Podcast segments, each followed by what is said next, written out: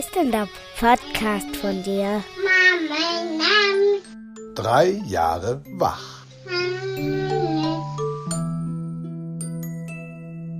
Hallo und herzlich willkommen bei Drei Jahre Wach. Schön, dass ihr wieder eingeschaltet habt. Am Mikro für euch sind Barbara und Eveline.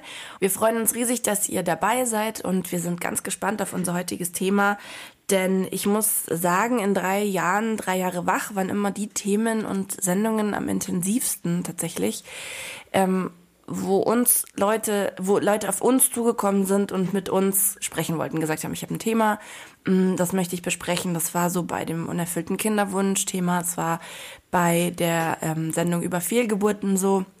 Und das ist auch diesmal so. Wir haben Katrin bei uns zu Gast. Ähm, sie ist zweifache Mama. Sie hat einen Sohn, der ist fünfeinhalb Jahre alt und eine Tochter, die ist neun Monate alt. Katrin, ähm, herzlich willkommen. Hallo. Hallo, liebe Katrin. Ähm, deine Tochter, von der wir gerade gesprochen haben, eben mit den neun Monaten, die liegt seit Mai letzten Jahres mit nur einer ganz kurzen Unterbrechung im Krankenhaus. Ähm, magst du einfach mal erzählen, was ihr genau fehlt? Ja, meine Tochter, die liegt jetzt seit ähm, Ende Mai im Krankenhaus. Ähm, als sie sechs Wochen alt war, hat sie ähm, eines Tages angefangen zu erbrechen. Wir dachten erst, dass sie einen kleinen Infekt hat und sind abends mit ihr ins Krankenhaus gefahren und da wurde dann festgestellt, dass ihr Herz stark vergrößert ist und nicht mehr richtig arbeitet. Und ähm, Mittlerweile ist einfach klar, dass sie, äh, dass dieses Herz auch nie wieder arbeiten wird. Ähm, sie hat mittlerweile ein Herzunterstützungssystem und ähm, wartet auf eine Herztransplantation.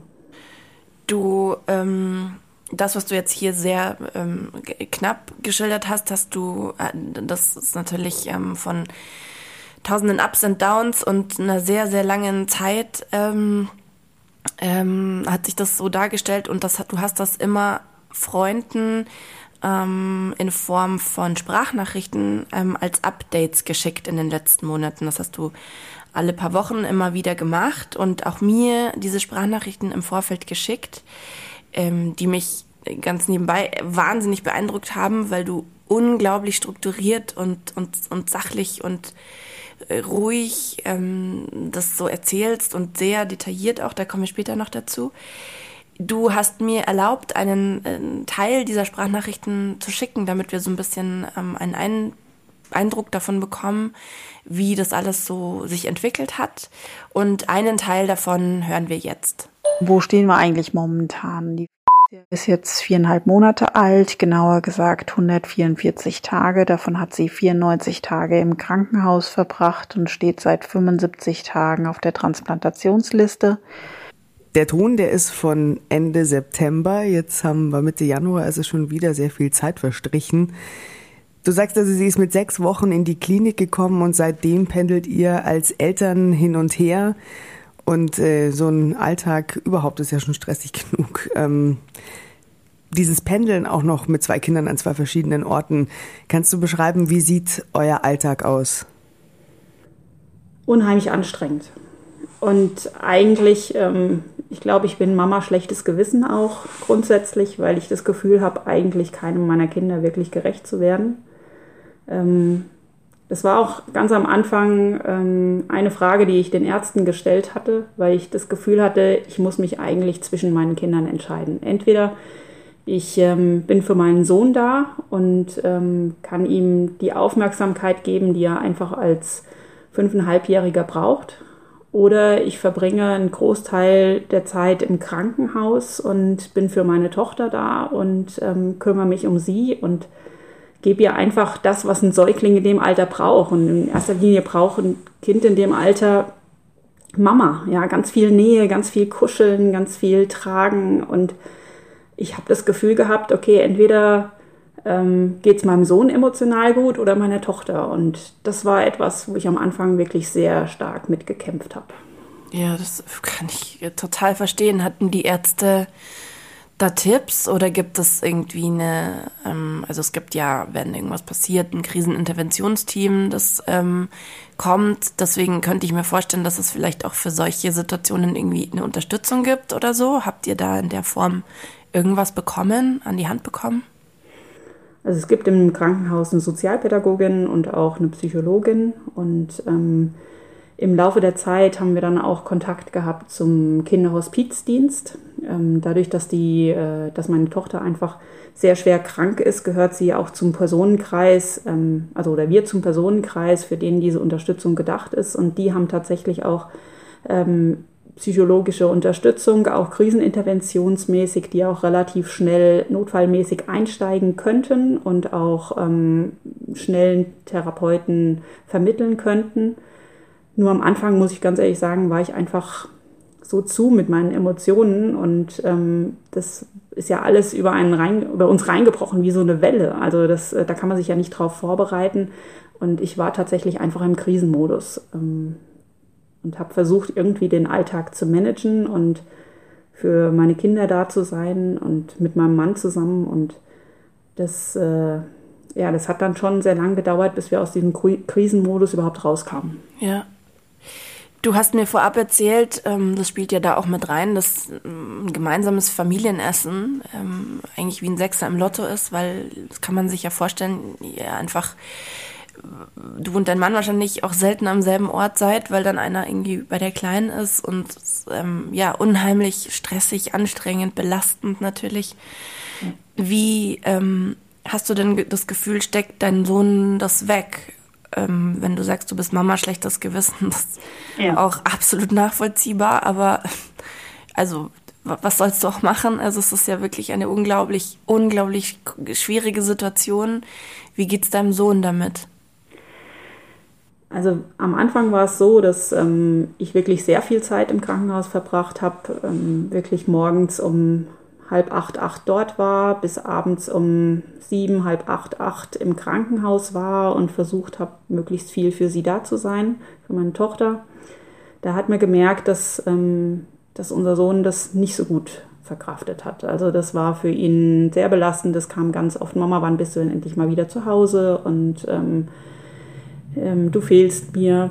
Und ähm, irgendwann, als dann einfach auch klar war, dass das jetzt nicht nur mal kurz ist, diese Zeit im Krankenhaus, sondern dass wir hier nicht nur eine Sprintstrecke bewältigen müssen, sondern dass das ein ausgewachsener Marathon ist, haben wir, also haben wir es einfach dahingehend umgestellt, was ist denn praktikabel? Und es hat sich einfach gezeigt, dass es für, für unseren Sohn ganz, ganz wichtig war, dass er morgens mit mir in den Tag startet, also dass ich ihn wecke, dass ähm, ich ihn noch anziehe, mit ihm kurz frühstücke, bevor er in den Kindergarten geht und dann bringe ich ihn in den Kindergarten und abends ist für ihn auch ganz wichtig ist, dass er mich noch sieht, bevor er ins Bett geht, dass wir noch das Abendritual gemeinsam gestalten können, also ich ihn Bett fertig mache, ihm vorlese und ich habe das Gefühl, seit wir das so machen, dass das für ihn okay ist. Er fragt zwar schon immer, wann ist der Papa mal wieder im Krankenhaus, wann bist du denn mal wieder da? Ähm, ja, er ist einfach von Anfang an ein Mama-Kind gewesen. Das muss man einfach sagen. Und ähm, natürlich hat, hat, hat die Beziehung zwischen meinem Mann und meinem Sohn auch aus meiner Sicht enorm profitiert, weil sie einfach ähm, mehr Zeit miteinander hatten, zwangsläufig, und da auch eine ganz tolle Beziehung entstanden ist, muss man einfach auch sagen, oder sich noch mehr intensiviert hat. Und das ist der Gewinn des Ganzen.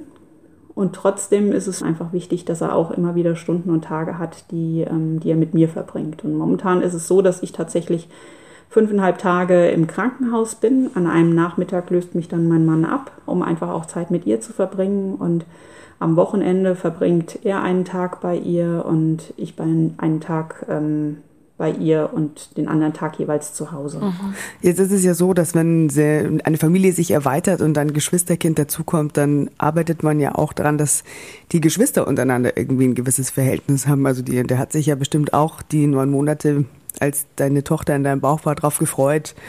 Ähm, und dann ist sie da und dann ist sie wieder weg.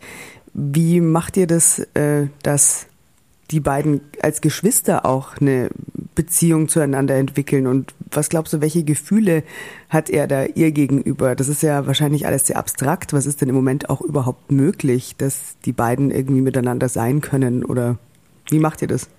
Also man muss sagen, er hat sich einfach unheimlich auf sein, sein Geschwisterchen gefreut. Also ähm, er hat immer wieder gefragt, wann ist denn endlich mal wieder ein Baby in deinem Bauch? Weil ich auch Fehlgeburten hatte ähm, vor ihm und auch vor meiner Tochter.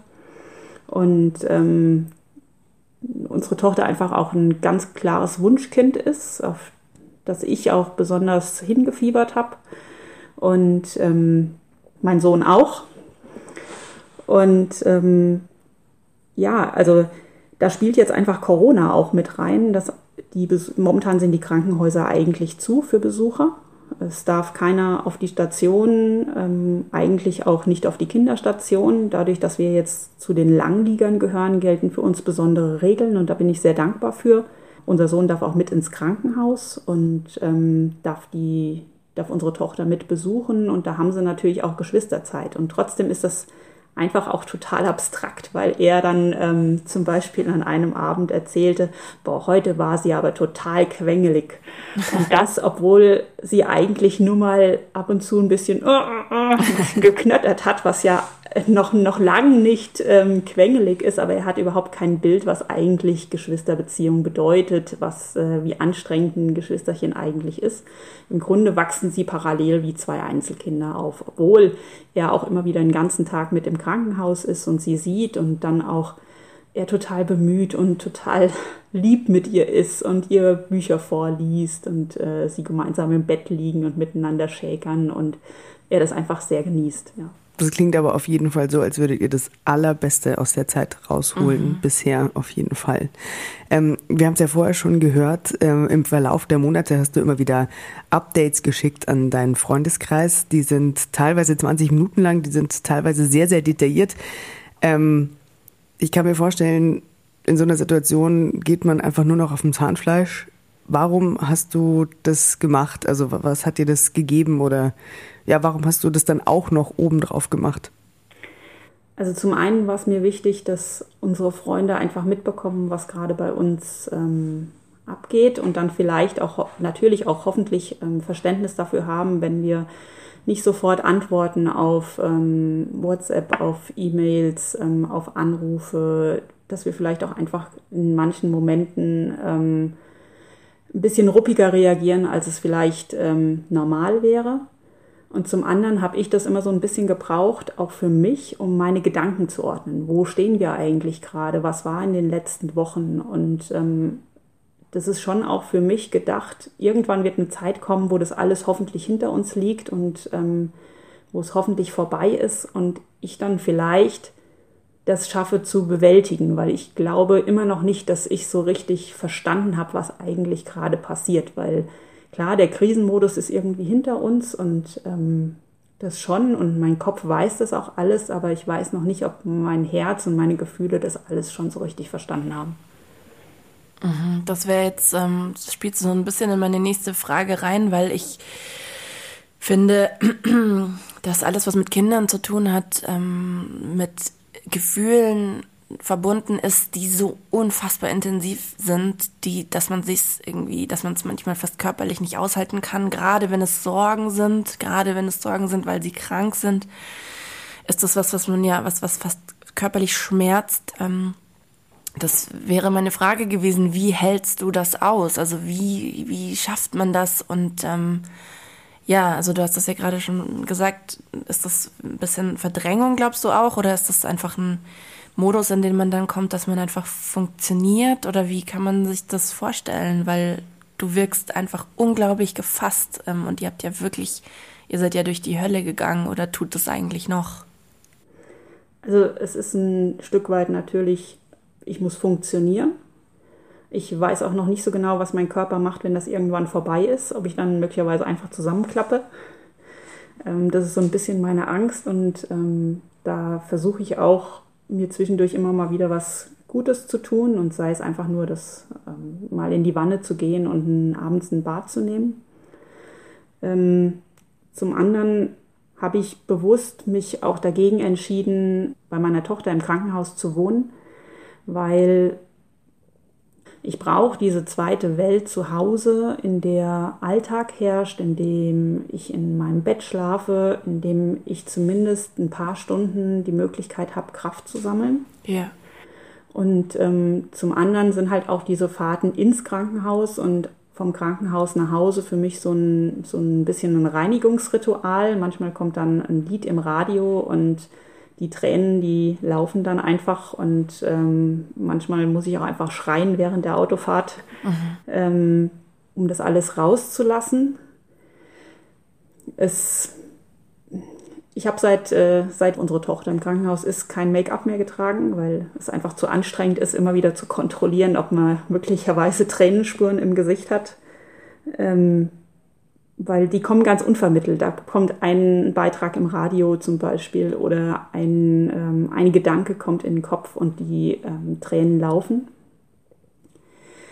Ich habe versucht, diese, diese Emotionen zu Hause wegzulassen und habe versucht, ähm, das im Auto zu lassen und auf der Wegstrecke und im Krankenhaus. Und mein Sohn, der hat mir da einmal einen ganz tollen Spiegel vorgehalten, in dem er gesagt hat, Mama, bist du eigentlich auch traurig? Und ähm, ich habe gesagt, ja, ich bin traurig. Und dann sagt er, aber das sieht man doch gar nicht. Du weinst doch nie. Und da habe ich gemerkt, oh, das, ähm, so wie ich es mache, ist es offensichtlich dann doch nicht ganz richtig. Es ist schon wichtig, dass ich auch zu Hause meinem Sohn und meinem Mann auch zeige, ähm, wie es in mir aussieht. Und auch mit ihnen bespreche, wie es gerade in mir aussieht, auch wenn's, wenn natürlich man nicht einfach die eigenen Emotionen über die Kinder stülpen sollte, aber trotzdem das auch immer wieder auch Tränen zuzulassen, auch Emotionen zuzulassen, das auch den Kindern zu zeigen, ähm, damit die einfach merken, okay, auch der Mama geht es manchmal schlecht und dann darf es mir auch mal schlecht gehen und ich darf auch weinen. Ich finde das total wichtig, auf jeden Fall, ja. ja. Und ähm, es ist ja wahrscheinlich für dich auch oder für euch einfach überlebenswichtig, sich äh, auszutauschen und auch die, die Gefühle irgendwie zuzulassen und das gemeinsam zu verarbeiten. Ähm, es ist ja quasi eure Kernfamilie und außenrum gibt es ja aber auch noch eine weitere Familie und auch einen Freundeskreis, der das ja auch irgendwie begleitet ähm, und da halt irgendwie wahrscheinlich auch immer wieder versucht, da in irgendeiner Form zu helfen oder das halt auch einfach wirklich mitfühlt.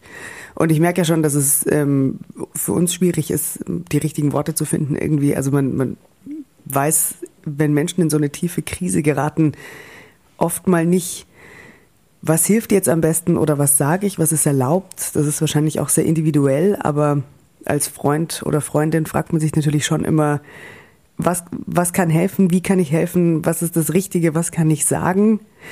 Äh, man fühlt sich halt als Außenstehende auch relativ hilflos. Ihr ja auch. Irgendwie ist es ja so eine, ja, alle sind mal irgendwie hilflos oder schwimmen. Ähm, was kannst du denn sagen, was hilft dir, was hilft euch in dieser Situation wirklich? Also was, was kann man tun, was kann man sagen, was euch irgendwie hilft? Also in erster Linie gibt es natürlich auch ähm, meine Eltern, die immer wieder die nicht in der Nähe wohnen und die aber immer wieder punktuell unterstützen und einfach uns Familienzeit verschaffen. Also auch im Krankenhaus sind ähm, bei unserer Tochter und mit ihr viel Zeit verbringen. Das ist für meine Eltern ganz, ganz wichtig und ähm, das ist aber auch für meine Tochter wichtig. Und ähm, zum anderen, also wir haben so liebe ähm, Bekundungen bekommen von unseren Freunden, ähm, sei es eine Karte oder manchmal auch einfach nur ein Denk an euch über WhatsApp oder ähm, wir drücken die Daumen oder ähm, eine Freundin von uns, die ähm, bäckt jede Woche ein Brot für uns und legt es uns vor die Tür und unterstützt dadurch oder ähm, eine andere, die einfach einen, äh, unseren Sohn dann mal mit abholt vom Kindergarten und äh, mit ihm einen Ausflug macht, ähm, damit er nicht jeden Tag der Letzte ist im Kindergarten. Ähm, das, das sind so Kleinigkeiten oder auch ähm, Freunde, die ein Paket schicken und äh, da ist eine, eine Mahlzeit, die man einfach nur aufwärmen muss. Das sind so Kleinigkeiten, die einfach helfen. Aber am meisten tatsächlich ist es dieses, ähm, diese emotionale Unterstützung, wenn einfach mal ein Denk an euch oder ein ähm, Kleeblatt kommt oder irgendwie sowas. Jetzt sagst du ähm, in deinen Sprachnachrichten ähm, in der, an den Freundeskreis immer wieder, äh, begegnet uns bitte normal. Also immer wieder so dieser, diese Bitte auch, ähm, und ich glaube, du sagst auch an einer Stelle, dass, dass, dass ihr euch auf gar keinen Fall ausgeschlossen fühlen wollt oder ausgeschlossen werden wollt. Ähm, hast du das Gefühl, das funktioniert dadurch gut, durch diesen Appell immer wieder? Ich denke schon. Also ähm, ich weiß noch, dass unser Kinderarzt ganz am Anfang zu uns gesagt hat, ähm, es wird einsam werden weil es manche gibt, die einfach mit dem Thema nicht umgehen können, für die das auch einfach zu viel ist, ähm, die äh, den Kontakt dann abbrechen, die auch vielleicht einfach verunsichert sind. Und das war auch ein Hintergrund für die Sprachnachrichten, um einfach ähm, diese Kontaktangst zu nehmen, weil man nicht weiß, ähm, was ist gerade passiert, gab es irgendeine schlimme Nachricht. Ähm, nicht, dass wenn ich jetzt Hallo sage, das Gegenüber in Tränen ausbricht. Also es hat geholfen, weil am Anfang auch Hemmungen da waren, zum Beispiel ähm, in diesen WhatsApp-Gruppen überhaupt mal ein schönes Urlaubsbild zu posten, weil äh, Freunde ein schlechtes Gewissen hatten, wenn sie was Schönes erleben, während uns das gerade quasi eigentlich total schlecht geht. Und allein dadurch, dass einfach die Kommunikation in diesen Chats relativ normal sich wieder entwickelt hat, das ist einfach ähm, auch schön und eine Unterstützung. Und ähm, weil bloß weil bei uns jetzt gerade die Welt untergeht, sage ich jetzt mal so, geht ja, dreht sich ja die Welt ringsherum trotzdem weiter. Und das holt uns ja teilweise dann auch aus ähm, manchen Tiefs wieder raus. Das spielt so ein bisschen damit rein. Ich habe mich gefragt, ähm das ist ja auch bei ähm, anderen Freundschaften so, wo es jetzt nicht ähm, so extrem ist wie bei euch, aber dass man immer wieder sich ähm, sagt, ah, die kann ich jetzt damit nicht belasten, weil die hat es äh, noch schlimmer, die hat ein Schreibaby und jetzt komme ich daher, weil ich jetzt irgendwie mal eine Nacht nicht geschlafen habe oder so, dann erzählt man das vielleicht nicht oder ähm, wie, wie ist das in eurem Fall, wenn euch Leute irgendwas erzählen, dass, also man sagt ja immer, das erste Babyjahr ist das härteste oder das erste Jahr ähm, ist immer das härteste für die Eltern ähm, eh schon und dann ist es, dann, dann, dann schaut man sich irgendwie euren Alltag an und denkt sich, okay, ich halt jetzt mal lieber die Klappe. Ähm, ist das was, wo ihr dann, wenn ihr Geschichten hört, wie es andere irgendwie hart oder anstrengend haben, macht das was mit euch oder wird euch das überhaupt noch erzählt oder also verstehst du was ich meine man ist da ja mhm.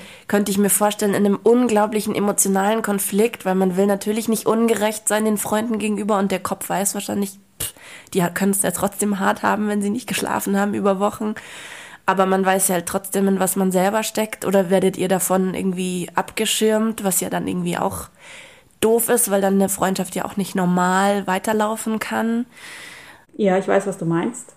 Ähm, es gibt tatsächlich ein, eine Handvoll Freunde, mit denen ich darüber auch immer rede und auch immer wieder sage, ich bin froh, wenn ihr mir erzählt, wie es gerade bei euch ist, bei euren kleinen Babys, ähm, weil für mich einfach dieser Blick fürs Normale irgendwann abhanden kommt. Ja, ähm, bei meiner Tochter ist das alles irgendwie ein bisschen überschattet durch diese, durch diese Herzerkrankung und gleichzeitig ist sie aber auch ja ein ganz normales Baby. Ja, sie ist, äh, sie zahnt trotzdem, sie ähm, hat Entwicklungsschübe, sie äh, wird geimpft und hat Impfreaktionen. Ähm, auch in Anführungsstrichen dieses, diesen Blick fürs Normale, wo müsste sie denn eigentlich jetzt von der Entwicklung stehen? Wie ist denn jetzt parallel eigentlich die Entwicklung von anderen Babys in ihrem Alter? Und das ist für mich so nützlich, dann trotzdem zu, mitzubekommen, wie es bei meinen Freunden ist. Und es ist ja jetzt nicht so, dass, ähm, wie du so schön sagst, dass das erste Lebensjahr ähm, reines Zuckerschlecken ist. Ganz im Gegenteil. Und wir haben halt mit anderen Herausforderungen zu kämpfen, dafür aber tatsächlich nicht unbedingt mit diesen schlaflosen Nächten.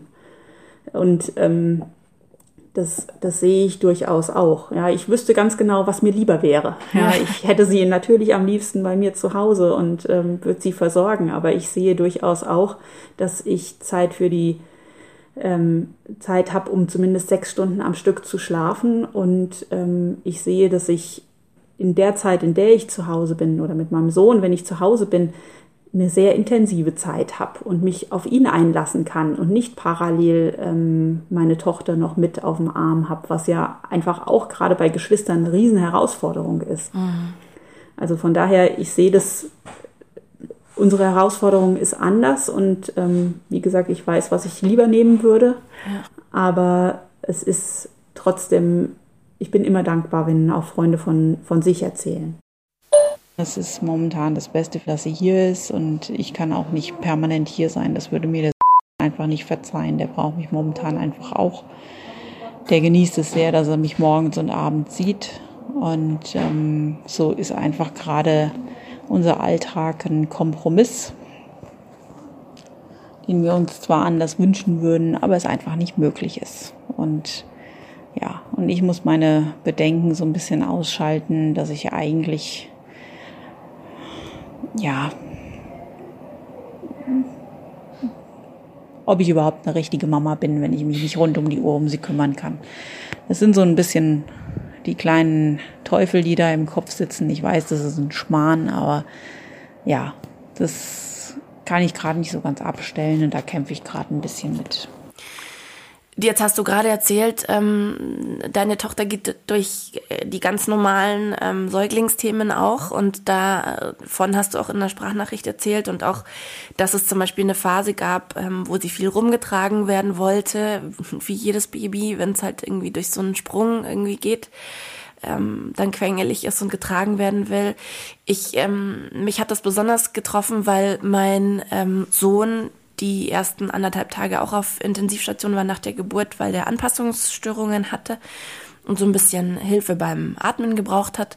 Und ich ähm, wirklich schier eingegangen bin bei dem Gedanken, ich konnte irgendwie zwei, drei Stunden oder so nicht zu ihm. Ähm, und ich dachte, wer kümmert sich? Wer ist bei ihm? Wer gibt ihm diese Nähe? Wer ähm, ist da? Er ist da ganz allein. Also man ist ja dann auch irgendwie so ein bisschen, ich weiß auch nicht, warum man dann da so hart auch ist und sich dann so ganz schlimme Bilder ausmalt. Ich meine, es ist wahrscheinlich hat ihn jemand die ganze Zeit auf dem Arm gehabt und ich dachte die ganze Zeit, oh Gott, der ist so einsam. Wie ist das bei dir? Ähm, gibt es irgendwas, was dir da hilft oder wie läuft es genau bei der Kleinen ab? Bist du dir, also weißt du sie da hoffentlich gut aufgehoben oder wie gehst du damit um, dass es eben Phasen gibt, wo du nicht da bist und wer kümmert sich dann? Also ich muss nochmal sagen, ähm, dieser erste Tag, als ich eigentlich mit ihr ins Krankenhaus gefahren bin und gehofft habe, dass sie einfach einen kleinen Infekt hat und ein bisschen Flüssigkeit braucht und ich sie eine Nacht mit ihr dort bleibe und am nächsten Tag wieder mit ihr nach Hause fahre. Als ich da realisiert habe, dass das nicht der Fall ist, als ich sie ähm, nachts auf der Intensivstation liegen lassen musste, ich durfte sie noch mal kurz sehen und bin dann mit einem mit der Wickeltasche, mit einem leeren Maxi-Cosi morgens um halb sechs nach Hause gefahren. Das war für mich der schlimmste Tag alle. Ja, ähm, die, sie dort zu lassen, ähm, wo sie doch eigentlich zu mir gehört, wo ich eigentlich bei ihr bleiben möchte, das, ähm, also an das Gefühl kann ich mich heute noch erinnern und da ähm, zieht sich bei mir alles zusammen. Natürlich hat sich mittlerweile, Gott sei Dank, das alles ein bisschen normalisiert, ja, dahingehend, dass ich weiß, dass sie trotzdem gut versorgt ist. Ähm, sie hat Gott sei Dank ganz, ganz liebe Krankenschwestern auf der Station und ähm, die muss man auch sagen, Gott sei Dank nicht die professionelle Distanz einhalten und einfach ganz vernaht in sie sind und ähm, jeden Moment reinkommen, wenn sie mal kurz Pause haben, um sich von ihren Lächeln ab, abzuholen. Und wenn ich weg bin, wird sie oft im Kinderwagen über die Station geschoben und ähm, macht einfach mit den Schwestern ihren ähm, den Abend, begeht den Abend und versorgt die anderen Patienten und dementsprechend kennt sie auch immer alle anderen Patienten sofort. Oder sie, Oder sie sitzt mit, mit einer Schwester auf dem Schoß, äh, also bei einer Schwester auf dem Schoß und äh, während die ihre Pflegedokumentation macht. Oder sitzt mit im Schwesternstützpunkt in ihrem Kinderwagen und ist ganz fasziniert von den ähm, Herzfrequenzen, die da über den Bildschirm huschen, wo alle Patienten überwacht werden und schaut da ganz fasziniert zu oder ähm, erzählt halt mit, wenn die ihre Besprechung machen. Ähm, da merke ich schon, sie ist da in guten Händen es ist nicht anders machbar. Ja. Und ähm, ich muss sagen, jeden, jeden Abend, wenn ich mich verabschiede von ihr ähm, und nach Hause fahre, dann ähm, gibt mir das einen Stich. Aber es geht halt nicht anders und ich habe momentan nicht den Eindruck, dass sie leidet. Ich muss, musste Gott sei Dank sie noch nie weinend übergeben, dass sie eigentlich gern bei mir geblieben wäre. Das ist vielleicht der Vorteil, dass sie erst sechs Wochen war seit als sie ins Krankenhaus kam, weil das für sie einfach Normalität ist. Das ist für sie Familie. Die anderen beiden Kinder, die auch schon so lange auf der Station sind, sind wie ihre Geschwister, mit denen sie morgens frühstückt. Ähm, die, sie hat keine Angst vor den äh, Menschen in den blauen und grünen Kitteln. Ähm, das ist für sie einfach normal. Ja, das nimmt jetzt fast meine Frage schon wieder vorweg. Genau, ich wollte jetzt fragen, das ist ja jetzt eigentlich wie eine erweiterte Familie. Hast du da unter dem äh, Klinikpersonal auch schon so vertraute Personen? Also, weil man, man kennt sich ja einfach, oder? Du kennst ja einfach alle, die dort arbeiten. Ist, Natürlich. Also gibt es da auch ja. wirklich so einen persönlichen Austausch, dass man das Gefühl hat, das ist, also das ist ja wirklich auch ein sehr schöner Aspekt irgendwie von so einer erweiterten Familie, die gehen mit euch durch dick und dünn und ähm, verstehen auch eure Situation einfach auch total gut und können euch gleich direkt helfen. Also Gibt es da auch schon sowas wie Freundschaften? Also ich weiß nicht, Freundschaften ist mir ein bisschen zu, zu ähm, weit gefasst, weil ich schon immer im Hinterkopf habe, dass das ja auch deren Arbeit ist. Ähm, aber natürlich mit den anderen Müttern sind, äh, ist ein sehr enger Austausch äh, entstanden, ähm, weil die in einer ähnlichen Situation sind wie wir. Und ähm, natürlich gibt es auch äh, den einen Arzt, den, äh, bei dem man das Gefühl hat, da bekommt man auf jeden Fall genau die richtige Antwort oder die eine ehrliche Antwort auf die Frage, die man stellen möchte und die ähm, auch die Schwestern, die es einfach ganz, ganz lieb meinen und wo natürlich dann auch über Privates gesprochen wird. Also im Grunde, ja, also wir sind für die, für die, für die ähm, die Menschen in der Klinik natürlich auch eine gläserne Familie. Die bekommen alles mit, sämtliche Dramen, ähm, sämtliche, ähm, sämtliche schönen Sachen und äh, wo man dann auch, also wo ich auch immer wieder sagen muss, so wie ich mache, ist das schon gut, weil man ist ja auch immer beobachtet irgendwie oder manchmal fühle ich mich sehr beobachtet. Ähm, ja, das, das ist schon etwas, wo ich manchmal auch ein bisschen schlucken muss wie wird das beurteilt? Ist das alles richtig so? Weil man fragt sich das als Mutter ja sowieso. Ja, Mache ich das immer total. richtig? Ähm, ist, das, ist das gut so? Und manchmal ist es auch gut, dass man niemanden hat, der gerade zuschaut. Absolut. Oder dass und, die Leute im Supermarkt nicht kennen. Ja. Genau. Geht wieder und sieht sich nie wieder. Ja, und das ist halt im Krankenhaus nicht so. Man ist nie allein. Das ist nie so dieser geschützte Rahmen. Und natürlich, wir haben Gott sei Dank ähm, momentan ein Einzelzimmer und äh, da bin ich auch sehr dankbar für, dass man auch mal die Tür zumachen kann und trotzdem würde es schon jeder mitbekommen, wenn äh, was dahinter passiert. Ich muss gerade dran denken, als ich ähm, den Kleinen äh, besucht habe auf der Station, ähm, weiß ich nicht, da war der ein paar Stunden alt hat dann irgendwann die Schwester gesagt, ähm, möchten Sie ihn wickeln? Und ich so, ja klar. Und dann stand sie so da daneben und dann, also ich hatte noch irgendwie meine Zugänge und er hatte irgendwie tausend Schläuche und ich bin ständig an diesen Schläuchen hängen geblieben mit den Zugängen und man kennt das ja, wenn das dann so abgebogen wird, das ist ja so unangenehm und dann ja, ja. stand sie halt daneben und, und er war in diesem Wärmebettchen und das war irgendwie alles und ich also, und ich habe mich wirklich angestellt, als hätte ich versucht, ihn mit den Füßen zu wickeln. Das war wirklich so. Und die hat die ganze Zeit geguckt und ich dachte so, Gott, ich habe doch schon ein Kind. Wieso geht das nicht besser? Das ist so peinlich, das ist so peinlich. Und das war mir, also ich war deswegen, ich weiß genau, was du meinst, dieses beobachtet werden, das müsste einem eigentlich so egal sein. Ja.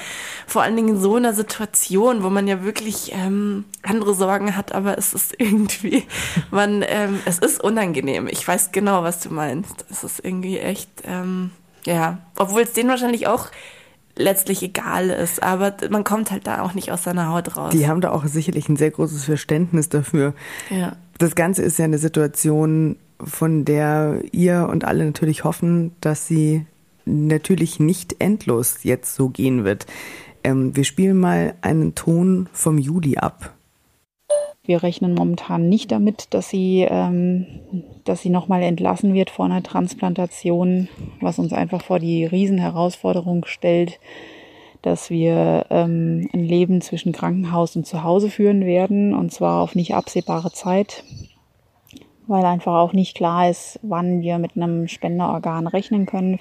Die Hoffnung darauf ist auch so ein bisschen gemischt, weil einerseits hoffe ich, dass das ganz, ganz schnell funktioniert und gleichzeitig weiß ich, dass wenn wir ein Spenderorgan bekommen, gleich eine andere Familie gerade Abschied nimmt von ihrem Kind und ähm, und ähm, ich gleichzeitig weiß, dass es die einzige Chance ist.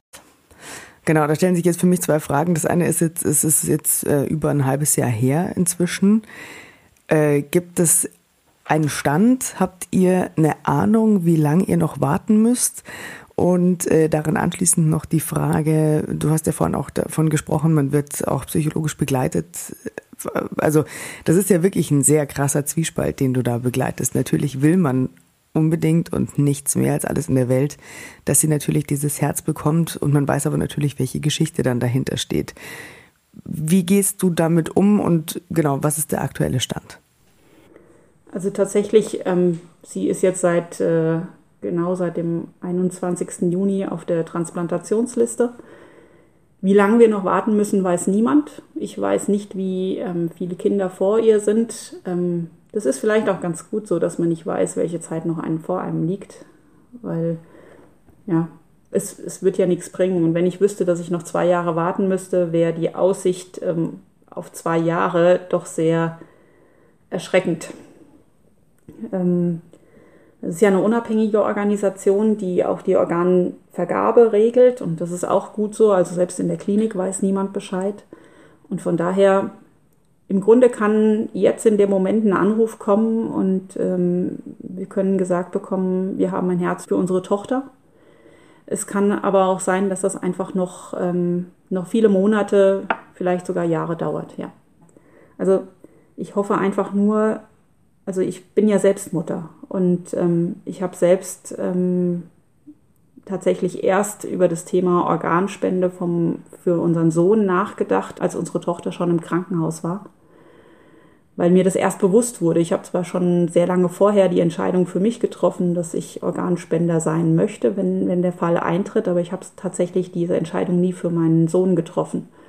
Und ähm, ich hoffe einfach nur, dass wenn eine Familie diesen schlimmsten Tag aller Tage erlebt und ähm, es gibt einfach nichts Schlimmeres und auch nichts Sinnloseres, als dass das eigene Kind ähm, plötzlich stirbt und ähm, aus dem Leben gerissen wird.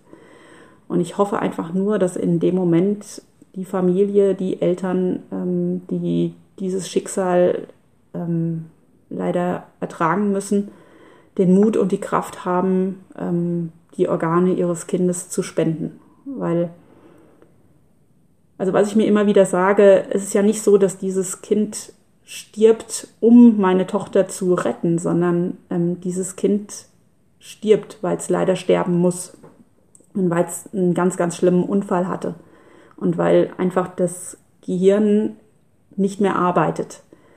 Und trotzdem könnte dieses Kind im Tod noch ähm, Kindern wie meiner Tochter das Leben schenken. Und ich glaube und ganz fest, dass es ähm, dass auf jeden Fall auf lange Sicht, vielleicht auch erst Monate oder Jahre später, auch Eltern, die ein Kind verloren haben, dadurch getröstet werden können, dass gleichzeitig ähm, andere Kinder, anderen Kindern ein Leben geschenkt wurde. Und das ist tatsächlich auch der Grund, weshalb du auf uns zugekommen bist. Das ist dein ganz, ganz großer Wunsch, da einen Appell zu richten an Eltern. Ich habe zufälligerweise, noch bevor ich von eurer Geschichte wusste, vor Wochen schon mit meinem Mann darüber gesprochen. Ich habe irgendwie meinen Geldbeutel ausgemistet, äh, wie man das halt manchmal so macht, von irgendwie tausend Kassenzetteln befreit. Und dann habe ich, ist mein Blick auf den Organspendeausweis gefallen und dann habe ich irgendwie gesagt, so sollen wir eigentlich für die Kinder auch Organspendeausweise holen. Und dann hat er gemeint, glaubt ja nicht, dass das jetzt unbedingt sein muss, weil wenn mit den Kindern was ist, dann entscheiden wir ja. Es gibt uns ja, also wir sind da. Ähm, das ist ja anders als bei uns. Wenn uns was passiert, können wir nichts mehr sagen. Und dann ähm, habe ich noch mal eine Nacht drüber geschlafen und dann ist mir so klar geworden, ja, aber wir können ja auch alle vier einfach verunglücken.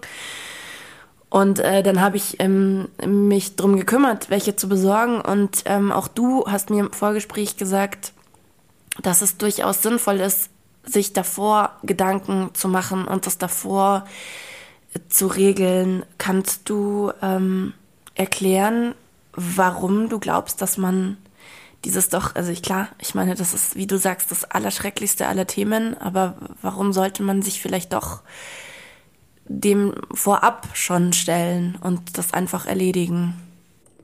Das ist ja ein ganz plötzliches Erlebnis, ja. Also ein Kind hat einen Unfall und wird ähm, ins Krankenhaus gebracht und das ist ja nicht so, dass da eine lange Erkrankung im Vorhinein stattfindet. Also tatsächlich ist es ja so, dass wirklich nur, ich glaube, unter ein Prozent der Todesfälle nur dann äh, sind die Rahmenbedingungen so, dass jemand tatsächlich als Spender in Betracht kommt, als Organspender. Und ähm, ich sag mal, wenn ein Kind stirbt oder wenn ein Kind in dieser Situation ist, ist man als Eltern so geschockt. Also das ist ja so ein Ausnahmezustand, dass ich jeden verstehen könnte. Also der einfach aus dem Impuls heraus, wenn er sich vorher darüber nie Gedanken gemacht hat, erstmal sagt, nee, also ich, ich kann nicht die Organe meines Kindes hergeben, das geht nicht.